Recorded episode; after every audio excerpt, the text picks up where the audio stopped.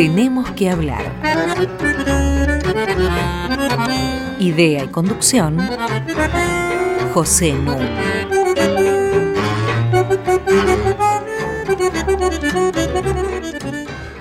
Muy buenas noches. Hoy tenemos que seguir hablando de la justicia argentina. Y digo seguir hablando porque, como ustedes recordarán, hemos dedicado ya dos programas al tema. Y en esos programas estuvimos acompañados por Martín Bomer primero y Esteban Rigui después. Y siempre en compañía de Mariana Heredia, mi colaboradora habitual. Martín Bomer es director nacional en el Ministerio de Justicia de la Nación, encargado de temas vinculados precisamente a la reforma de la cultura jurídica y por tanto de el Poder Judicial. Esteban Rigui, el Bebe, ha sido ministro del Interior del gobierno de Cámpora y ha sido durante varios años procurador general de la Nación. En la tragedia griega se denominaba peste a un mal social que era producto de delitos perpetrados desde el Estado. En una obra muy conocida, el argelino Albert Camus tituló La peste, precisamente una novela en la que desarrolla la epidemia que llega hasta Argelia como consecuencia de la ocupación nazi de Francia. En otras palabras, males sociales que son producto de acciones estatales. La peste que nos afecta a nosotros es un malestar social, un escepticismo, una desconfianza hacia las instituciones que en buena parte es finalmente trazable a hechos producidos por el Poder Judicial. Y por eso es tan importante ocuparnos de este tema y más aún buscarle soluciones. Yo decía en un programa anterior que Francia no ama a sus jueces y nosotros tampoco, pero por razones distintas. En el caso de Francia, por un ultrademocratismo. Los jueces tienen que ser máquinas de aplicación de la ley precisamente porque no han sido elegidos por el pueblo y no son responsables ante el pueblo. En nuestro caso, no amamos a nuestros jueces porque tenemos una justicia cara, mala, lenta, sospechada, con mucho fundamento de corrupción y de ineptitud. La tarea de reformarla, y en eso coincidieron tanto Martín como el Bebe Rigui en sus intervenciones, es compleja, es complicada, porque es un tema que tiene muchos aspectos, muchos elementos disímiles sobre los que hay que actuar. Y tanto más dado el cambio que también explicó Martín Bomer que se ha dado en la historia de nuestra justicia desde 1983 en adelante. Yo voy a poner sobre la mesa un tema inicial que me parece bastante abarcativo y que tiene que ver con posiciones que han sostenido en los programas anteriores nuestros dos invitados. Dice Carlos Nino que el castigo no debe ser retributivo, sino que debe ser entendido como una garantía del orden social para el futuro. Para decir que el castigo no debe mirar tanto o solamente al pasado, sino sobre todo al futuro. En otras palabras, toma distancia con una posición que se llama retribucionista del castigo y que tiene su origen remoto en el ojo por ojo, que llevaría a una humanidad ciega. ¿Qué opinan de esta posición que estoy planteando poniéndola en palabras de Carlos Nino? Bebe. Eh, a ver, el texto de Nino no sé qué antigüedad tiene, pero debe tener alguna antigüedad. Digamos, de las cuestiones más discutibles en, derecho penal es por qué se castiga, cuál es el fin de la pena. Y ahí hay efectivamente dos, diría, dos grandes líneas, dos grandes grupos las llamadas teorías retributivas y las teorías preventivas. Eh, a mí me parece que ninguna de las dos explica acabadamente el fin de la pena y consiguientemente si uno toma manuales de la materia, se va a encontrar con distintas combinaciones. En mi caso, debo reconocer que tengo alguna suerte de estigma retribucionista. Y explico por qué. Yo creo que la teoría de la retribución es la única de las teorías de la pena pensada desde el individuo frente al poder público. Mientras que las teorías preventivas son pensadas desde el Estado para ver qué hago con la pena. Quien razona en términos de que la pena es castigo y que hay que mirar hacia atrás, de alguna manera acota el ámbito de posibilidades que tiene el Estado de reaccionar a lo que hizo. Y aceptando que la ley del talión tiene una muy mala prensa, ojo por ojo y diente por diente, en definitiva, en su origen, lo que también quiso decir es no más de un ojo por un ojo y no más de un diente por un diente. O sea, le ponía un límite a la reacción del Estado con la pena, estableciendo una suerte de equilibrio entre el mal causado por el delito y el mal que va a causar la pena cuando se aplique. Esto no quiere decir que como pretendían los kantianos, la pena debía aplicarse aún en los casos en que fuera inútil. Yo admito que si no hay razones de utilidad social, el Estado podría renunciar a la pena. Pero ahí este, hay, yo diría, una suerte de menú a gusto del consumidor, en el cual vas a encontrar toda clase de combinaciones. En mi caso, yo creo que hay una finalidad en la pena de reafirmar la vigencia del derecho, de reafirmar el orden normativo, de de alguna manera reaccionar frente al delito explicando que el sistema funciona y por eso hay que aplicar penas, con combinaciones retributivas que tienen que ver con ponerle límites a esa reacción. En principio me quedaría aquí.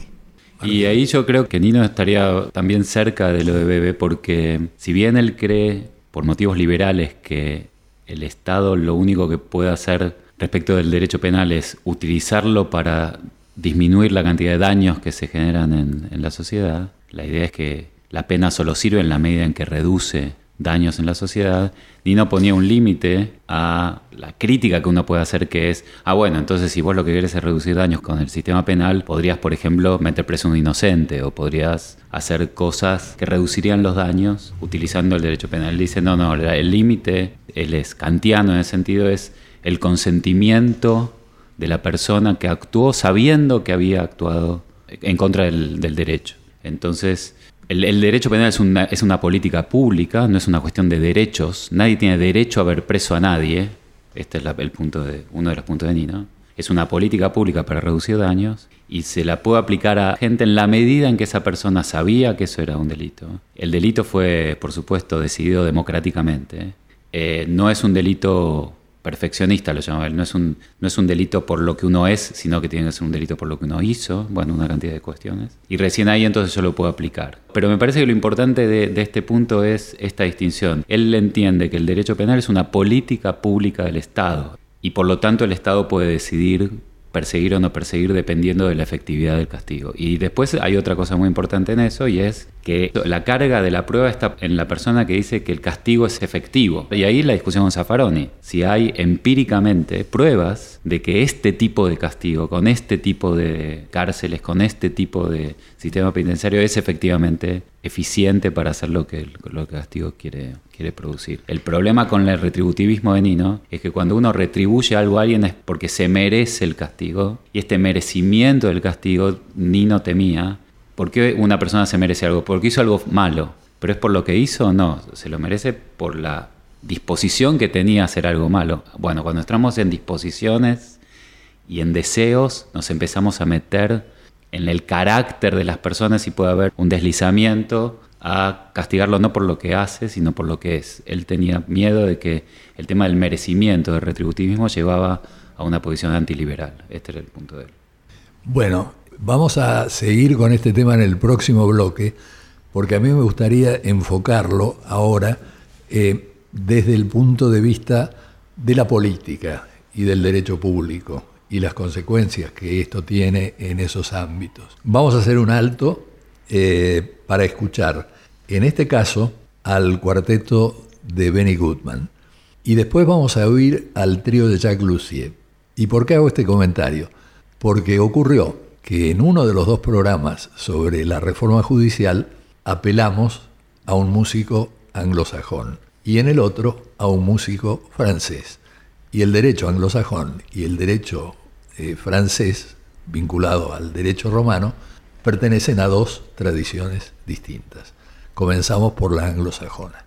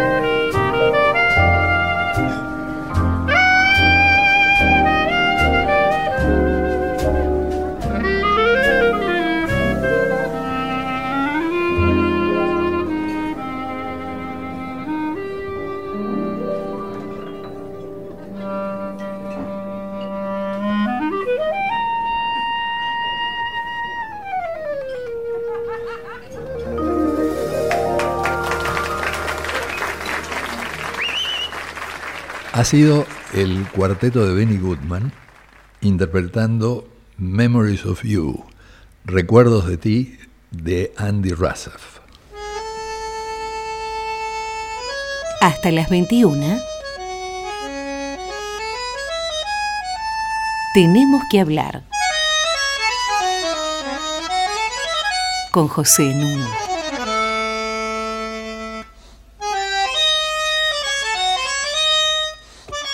Estamos en Tenemos que hablar con Mariana Heredia, con Esteban Rigui y con Martín Bomer, tratando el tema de la justicia.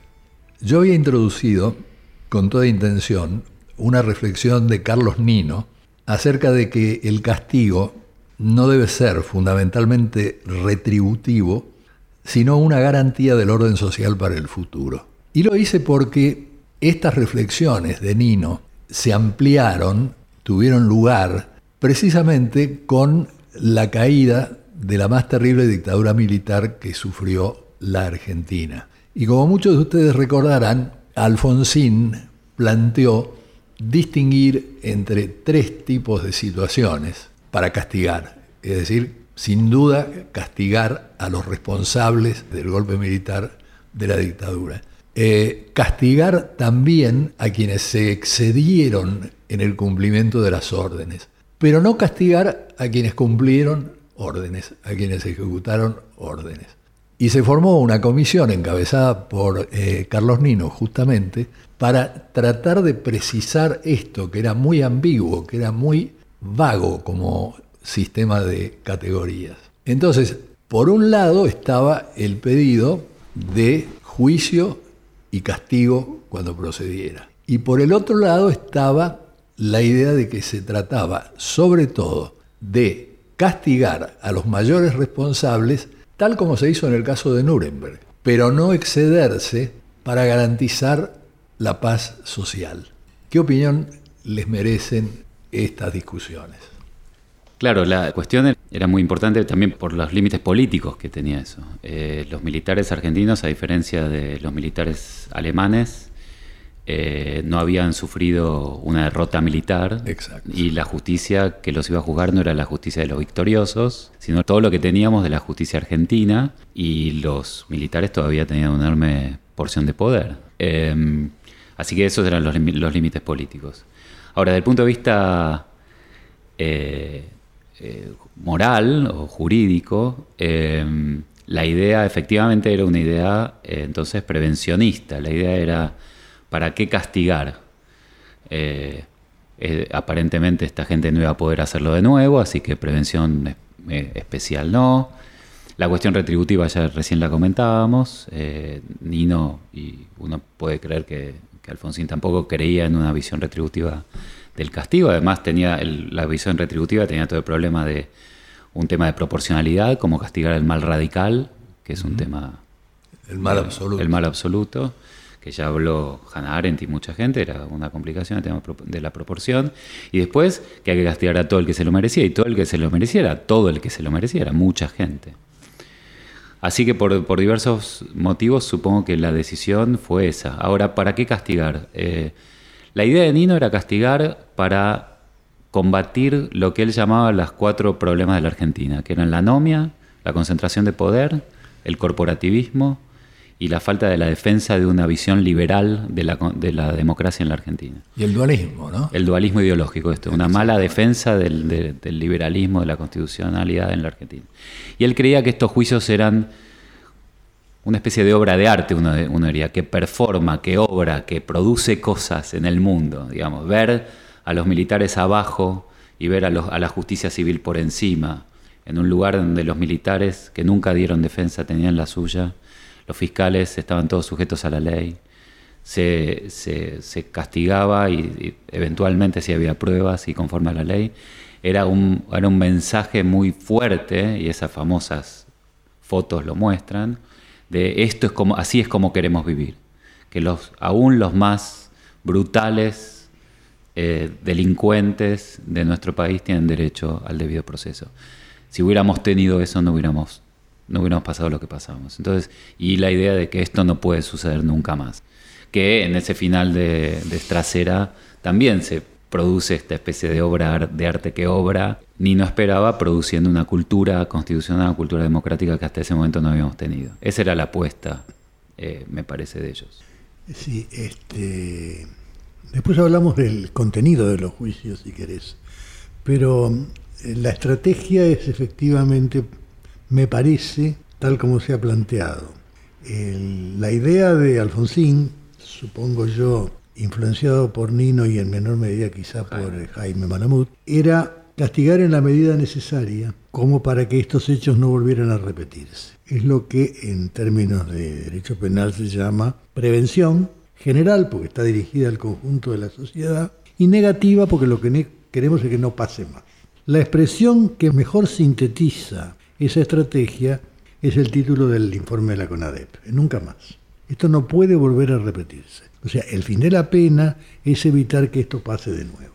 Y contrasta con los reclamos, especialmente de los organismos de derechos humanos, que expresan ideas efectivamente kantianas y retribucionistas, porque dicen juicio y castigo a los culpables, es decir, hablan de culpabilidad, una noción que tiene que ver con ese punto de vista. Debo castigar a todo que sea culpable. Es decir, toda culpabilidad deberá ser castigada, decía, decía Kant. Y no a la impunidad que tiene que ver también con la misma idea. O sea que la sensación que yo tuve, yo venía del exilio en ese momento, es de una suerte de diálogo de sordos, porque no se iban a entender nunca, porque los dos planteaban visiones totalmente antagónicas. Yo creo que la idea este, después tuvo un desarrollo complicado y un juicio que merece muchas críticas, de todos modos vale la pena aclarar, que la propuesta de Alfonsín, con todo lo híbrida que era, lo difícil de, desentrañar hacia dónde iba y esta idea tan confusa de los tres niveles de responsabilidad, era preferible a la del peronismo. Luther había aceptado la autoamnistía de los militares. Pero lo había hecho apoyándose en el Código Penal. Un Código Penal que no le daba esa oportunidad, porque la verdad es que el Código Penal no dice que nadie pueda autoamnistiarse y el Código Penal además no habla de amnistía más que para decir que si la hay, se extingue la pena, pero en todo caso la amnistía está en la Constitución, que no era precisamente el instrumento que habían usado esta gente. Digamos, Luder predicaba ser profesor de Derecho Penal, yo no lo creo, más bien este, me parece que era constitucionalista, tenía que ver con, la, con. Lo que dice el artículo 2 de la, del Código Penal. Lo que dice el artículo 2 del Código Penal mm, tiene que ver con la aplicación de la retroactividad de la ley penal más benigna. Claro. Pero acá no, juega, es decir... Sí, en la medida en que él, este, no estoy defendiendo la posición de Luder, sino tratando de aclararla, en la medida en que él daba por sentado que se había dictado un decreto ley de este, autoamnistía, bueno, por lo tanto, cualquiera de los acusados eh, a los que se les quisiera adjudicar responsabilidad, podía invocar el artículo 2 del Código Penal. Es decir, la aplicación de la ley más benigna, que era la de la amnistía. Pero es que él debió entender que eso no podía tener una validez ex post facto, es decir, asumido un gobierno de iure, las normas de facto necesariamente deben caer. Así debiera ser, pero según la acordada de 1930 de la Corte no es así. Pero había habido pues, eh, elementos posteriores que justificaban apartarse de semejante felonía. Yo diría que la acordada del 30 y la del 43 son de lo peor en la historia del Poder Judicial argentino. Una idea más de Alfonsín, que no sé si es de Nino, era la autodepuración. Mm. Es decir, se pretendía además que los militares fueran quienes se juzgaran a sí mismos. Cosa que resultó eh, que no iba a ocurrir, es decir, cuando era evidente que no iba a pasar y el Consejo Supremo este, daba largas al asunto, lo que hace la Cámara Federal es abocarse a los juicios y toma los juicios. Yo creo que de esos juicios lo más importante fue la publicidad. Es decir, que la gente se enterara lo que había ocurrido que durante mucho tiempo se viera por televisión este, lo que había pasado, me parece que tuvo un efecto social muy bueno. ¿Estás de acuerdo, Martín? Sí, sí, me parece, estamos de acuerdo en eso. Yo lo llamé, por eso lo llamé esa, esa faz performativa que tiene el, derecho, de que tiene que, el, cuando, una, cuando un juez dice condeno, pasa algo mágico. Eh, eh, si todo anda bien, va a haber una persona que va a agarrar a otra persona y la va a meter adentro de un inmueble y lo va a dejar ahí por X cantidad de tiempo que el juez dice que debe hacer. Bueno, producir eso, producir, performar eso, ¿no? Generar que otros hagan cosas que el derecho quiere que hagan y demás. Uno lo, toma por dado, pero es muy complicado. En este caso, la apuesta era muy complicada, que era que la gente, en la Argentina, admita cosas que durante mucho tiempo no querían admitir, que eran que la gente había aceptado que a su vecino se lo llevaran a la noche, lo secuestraran, lo torturaran, lo desaparecieran y lo mataran, diciendo simplemente algo habrá hecho. Esa es la sociedad con la que queríamos terminar. Y entonces, terminar eso con una cosa tan rara como un juicio penal que generara una cultura democrática y constitucional que yo creo que muy pocas veces o creo que nunca habíamos tenido, eh, me parece de las virtudes del juicio, efectivamente. Eh, yo creo que en el próximo bloque deberíamos reflexionar, conversar un poco acerca de la analogía entre esa situación y la situación que estamos viviendo actualmente con los juicios contra la corrupción. Y para acompañarnos eh, tenemos ahora al trío de Jacques Lussier.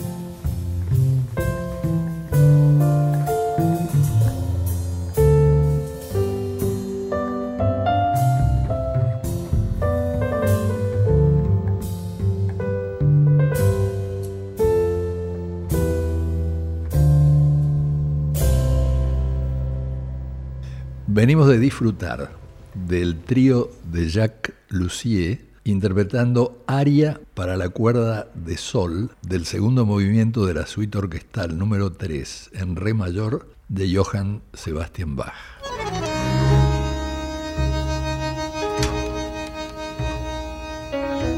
Seguimos en Tenemos que hablar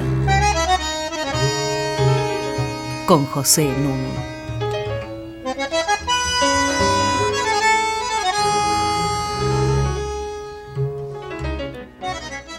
Estoy con Mariana Heredia, con Esteban Bebe Riggi y con Martín Bomer conversando sobre la justicia. Este programa, como dije al comienzo, es continuación de otros dos que ya hemos emitido y a los cuales ustedes tienen acceso entrando a www.radionacional.com.ar barra podcasts. Allí van a encontrar los 32 programas que ya hemos propalado.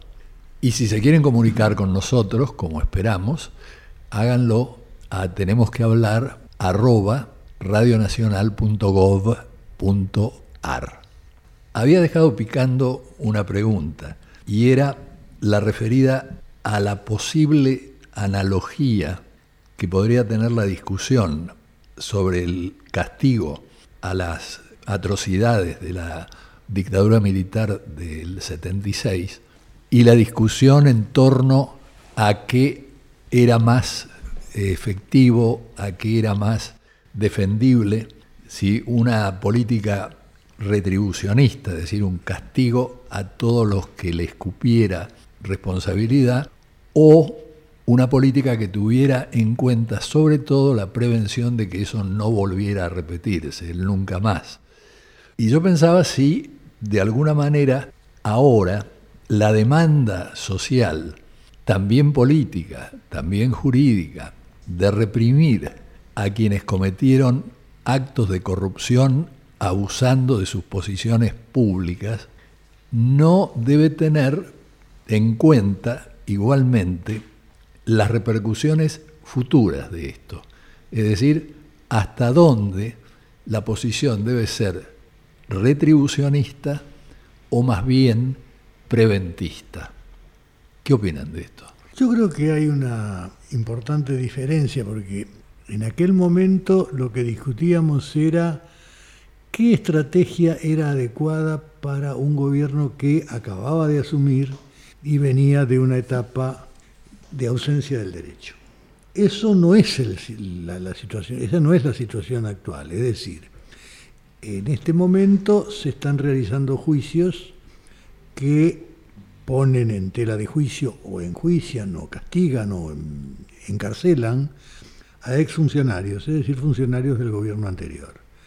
A mí esto no me parece un tema opinable en cuanto a cada caso, porque no conozco los casos, o sea, no me voy a poner a opinar si fulano es culpable o inocente, no habiendo leído el, expediente correspondiente, el, proceso. Este, hay algunos de los cuales sí tengo algo que ver y de ellos podemos hablar si quieren, pero en principio yo respetaría las decisiones que tomen los jueces. Y me parece que en este momento no hay ninguna alternativa, es decir, lo que los juzgados donde se realizan estas investigaciones y a los que les toque hacer juicios orales, lo que deben hacer es aplicar el derecho vigente. En términos de ejercicio de la acción penal rige el principio de legalidad, es decir, no cabe duda que, según el sistema del código, son delitos de acción pública y los fiscales carecen de posibilidades de no ejercer la acción penal. O sea, tienen que acusar a todo el que haya cometido un delito. Y los jueces tienen que hacer los procesos tal como corresponde, con la peculiaridad que tiene el sistema argentino, del que podemos hablar más adelante, de que en, algunos casos investigan los jueces, en otros los fiscales, lo cual genera una cierta suerte de confusión en la, en la opinión pública. Podemos charlar de esto después porque le puedo contar el origen y en todo caso las dificultades que plantea. Martín. Bueno, es un, es un buen ejercicio el que nos planteas porque, porque en algún momento se planteó la idea de la CONADEP de la corrupción, no sé si de acuerdo. Exacto. Eh, porque otra vez la idea es volver al nunca más, en este caso nunca más de la corrupción pública tal vez. Evidentemente la metáfora del nunca más es muy potente en nuestro país y quiere ser utilizada para otras cosas también. Ahora, ¿qué sería el nunca más? Bueno, uno esperaría que estos juicios produzcan, ¿qué cosas nos gustaría que produzcan hacia el futuro?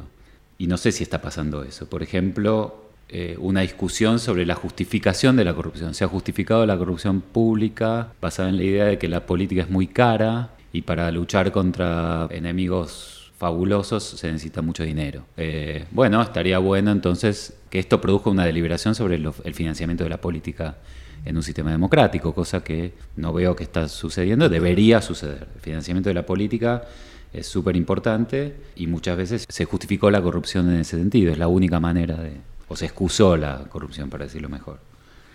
La otra es eh, si vamos a discutir problemas estructurales de corrupción en nuestro país, temas que tienen que ver con monopolios, corporaciones monopólicas y demás, que estaría bueno que estos juicios, si se producen, produzcan. Por ahora lo único que tenemos son prisiones preventivas. E interesantemente, se está dando una conversación sobre prisión preventiva en la Argentina. Eh, poquita me parece, pero importante, porque muchos están viendo desde los dos lados de la grieta, para un tema que a vos te gusta, que evidentemente los jueces están utilizando la prisión preventiva de una manera alarmante, digamos. Exactamente. Pero la gente se advierte esto ahora, pero la prisión preventiva en forma alarmante se viene produciendo en la Argentina hace mucho tiempo contra gente mucho más vulnerable que la que hoy se queja de la prisión preventiva, en situaciones mucho más graves de violación de derechos que la, que la que están sufriendo estos personajes hoy. Y entonces tal vez esa conversación, que es una gran conversación sobre qué estamos haciendo con la prisión preventiva, que está vinculado con la idea de prisión para todo el mundo y, esas cuestiones que, que, hablábamos antes, eh, está vinculada con otra discusión, que es la, que el poder de los jueces. y sobre todo, en este caso, de los jueces no los jueces de juicio, a donde no, llegan, tardan en llegar las causas, sino los jueces que supuestamente acompañan la investigación o investigan todavía como si fueran jueces de, instrucción. Entonces, si estos juicios producen esa conversación y llega a haber un nunca más en algún sentido, en no solamente entre la gente, sino también entre la gente generando algunos anticuerpos respecto de la cuestión punitivista en nuestro país y demás. Eh, sobre la cuestión de la corrupción, sino también entre los poderosos. Yo creo que entre que la política empiece a pensar un rato largo si la justicia va a seguir siendo una arma arrojadiza para la política, bueno, a lo mejor bienvenida sea este, este movimiento. El Bebe había dicho hace un rato que él era partidario de que se siga una política eh, retribucionista en el tema de la corrupción, siempre ajustado al principio de legalidad. Ahora, el principio de legalidad es obviamente interpretable. Y aquí aparece este asunto de las prisiones preventivas. No, pero, a ver, este, a lo mejor no me expliqué bien. Yo soy partidario, dije en relación a los juicios de corrupción, para no ser partidario de nada. Creo que no hay alternativa de discusión posible. Claro. Hay que aplicar el derecho. Y el derecho prevé el principio de legalidad. Principio de legalidad procesal, en el sentido de que quienes llevan adelante la acción penal no tienen la alternativa que les da mecanismos como los de Estados Unidos, por ejemplo, de optar entre acusar o no acusar. Esto acá no se puede hacer. Tienen que acusar en todos los casos que tienen probado el delito. Eh, en cuanto al principio de legalidad material, es decir, el que está en la Constitución, eso no es opinable, ni hay retribución, ni, nada que conversar. Es decir, este, no un crimen, la pena sin lege tiene que regir para todo el que de alguna manera sea sometido a proceso. Sí, no, pero yo me estoy refiriendo a otra cosa. Como decía Martín, eh, se abre una conversación importante acerca de la prisión preventiva. Sí. Entonces, la prisión preventiva reconoce dos motivos, como todos saben, en principio, que son este, la posibilidad de fuga del imputado y el otro motivo, la posibilidad de que obstruya a la justicia. A esto se le agregó una interpretación adicional, pero que también viene de antes, que es la del fallo que redactó el camarista Irursun, ¿no es cierto?, diciendo de que esta obstrucción a la justicia podía ser agravada por el hecho de que conservara poder el imputado y por lo tanto había que aplicarle la prisión preventiva para que no pudiera ejercer ese poder para atemorizar gente, para impedir de esta manera eh, la reunión de todas las pruebas pertinentes.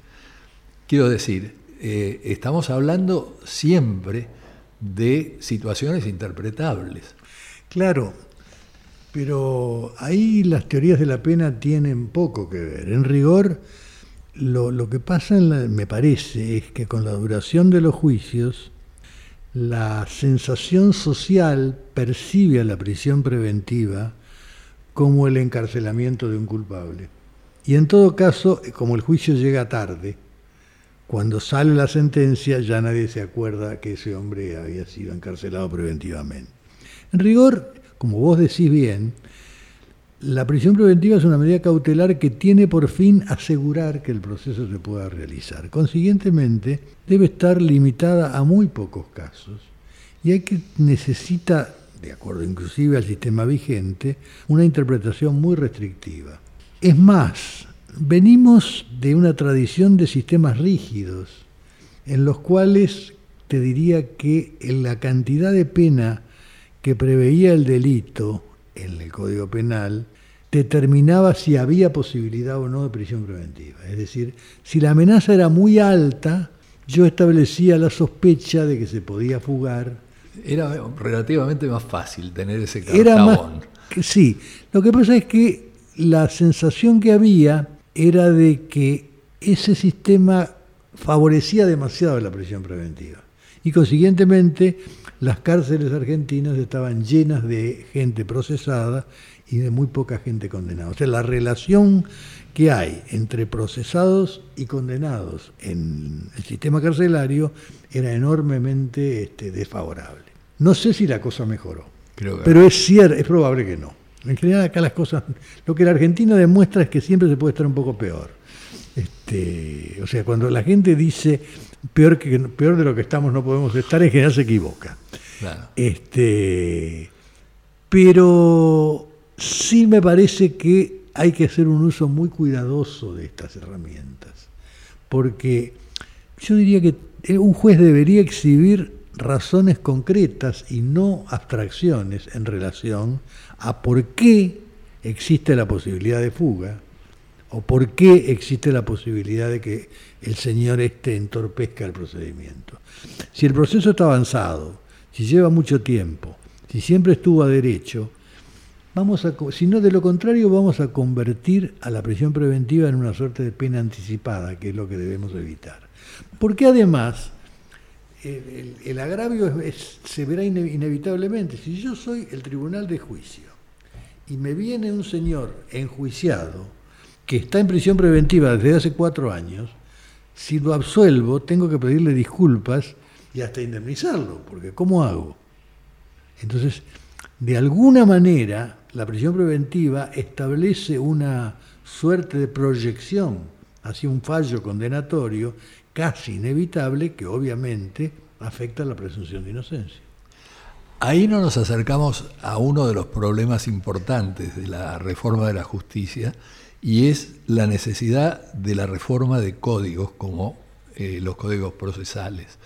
Porque gran parte, entiendo yo, de gente que está en la cárcel sin condena se debe a un sistema de apelaciones interminable vale decir, se apela, se apela, se apela, y mientras tanto, con todo derecho, se puede decir que todavía eh, no está condenado el que está encarcelado, porque no terminó el proceso de apelaciones. Ahora, esto me parece que es mucho más contundente, por ejemplo, en el derecho anglosajón. Es decir, que no hay lugar a tantas apelaciones como existen acá. ¿Me equivoco, Martín? Yo bajaría del código de procedimientos al código de ética porque si uno utiliza de mala fe los procedimientos, es lo que recién contaba el Berry, lo que decía era eh, esta idea de que, eh, que uno no puede eh, basarlo en abstracciones, que tiene que mostrar pruebas de que efectivamente va a haber, hay peligro de fuga. Bueno, no hay pruebas. es, yo creo que lo dije la otra vez que vine, en la Facultad de Derecho no hay una materia sobre prueba en ninguna facultad de Derecho, durante los cinco años obligatorios de formación de los jueces y fiscales y abogados de la Argentina, no hay una materia que les explique cómo probar un hecho. Entonces muchas veces lo que hacen es utilizar abstracciones de la teoría. Entonces, bueno, si le estamos amenazando de tantos años, seguramente tiene mucho miedo y se va a fugar. Pero eso es una presunción absolutamente caprichosa. No está basada en el hecho de que me pruebe de que se va a fugar y por lo tanto me vas a violar mi derecho a mantener la libertad durante el proceso. Entonces lo que sucede es que el 60% de los están, eh, de quienes están eh, en, prisión en la Argentina están en prisión por, en, una preventiva. Son inocentes que están presos. ¿Por qué? Yo no creo que sea... Bueno, por supuesto que es un problema de procedimientos y sería mucho mejor modificarlo. Se está hablando de eso, oralidad y demás, y que sea más rápido la cuestión. Pero me parece que simplemente es una cuestión de que tienen que trabajar y que tienen que trabajar mejor. Primero que tienen que trabajar y luego que tienen que trabajar mejor. Los jueces. Los jueces, los abogados, los fiscales. Tener una justicia que trabaja 10 meses, que cobra 13 meses, que trabaja supuestamente, oficialmente, 6 horas por 5 días a la semana para proveer este, esta justicia que tenemos, es un escándalo que solo es posible porque, porque, porque todo el mundo lo acepta. Digamos, los jueces y los fiscales son el 30 o el 40% de los profesores de derecho de nuestro país. O sea, están los mejores, están en las facultades de derecho, siendo titular de cátedra, profesores y demás, en lugar de estar en, su lugar de trabajo, que es para lo que le pagamos, y le pagamos muy bien. este, escándalo llegó a tal nivel que, que hace unos pocos días el Tribunal Superior de la Provincia de Buenos Aires tuvo que hacer una acordada prohibiéndoles a los funcionarios judiciales asumir cargos administrativos en las universidades y en las organizaciones no gubernamentales, porque era ya complicaba la justicia de la provincia de Buenos Aires el hecho de que eh, jueces, fiscales y demás son decanos, secretarios académicos. Entonces, lo que digo es que tienen que trabajar y que tienen que trabajar mejor. Notable esto. Yo no, no, me imaginé que podía ser que un funcionario judicial, me refiero a un juez, un fiscal, sin pedir licencia pueda ser funcionario de una universidad o de una EG. Impresionante. Lo que me parece mal es que no, no le permitan ir a la facultad a enseñar o a aprender, depende en qué calidad esté su, su nivel. Pero me parece que sí, no tiene sentido eso. Una pequeña este, observación mm, que la hago de mala gana, pero me parece que no tengo más remedio. En la justicia penal no es verdad que el horario se respete de una manera tan, tan, tan ritual. Yo he visto o sé de tribunales que se quedan hasta las 12 de la noche porque no han salido todos los detenidos. O sea que tienen unos horarios flexibles. Eh, yo creo que es, cierto que el sistema en general es objetable pero me parece que en particular, en lo que tiene que ver con que haya prisiones preventivas, hay ahí problemas serios, pero en todo caso no es el horario de tribunales y me parece que no tiene que ver con la cantidad de tiempo que trabaja esa gente. Quizá el problema sea de calidad, pero no de cantidad. Lo cierto es que eh, abundan eh, los jueces de instrucción que no toman ellos directamente la declaración de los imputados. Eh, sino que lo delegan en el secretario. Bueno, eh, vamos a hacer una breve pausa musical y seguimos conversando.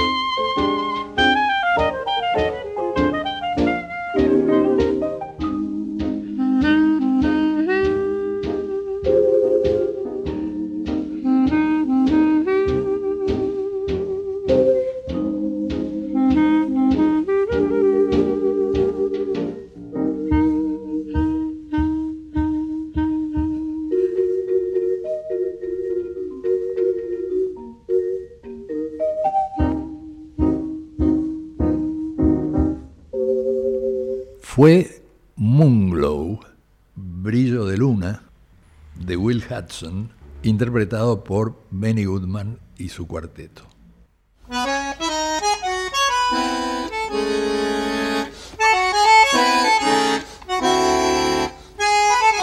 Seguimos con José Nun. Eh, estamos en Tenemos que hablar y en este caso tendremos que hablar porque el tiempo se nos ha deslizado y los invito a Martín y al Beberri y por supuesto a Mariana Heredia a que la próxima vez sigamos conversando porque han quedado pendientes temas muy importantes. Agradecimiento habitual a Inés Gordon, a Walter Danesi, a Leonardo Sangari y como diría Wimpy, que todo esto sea para bien.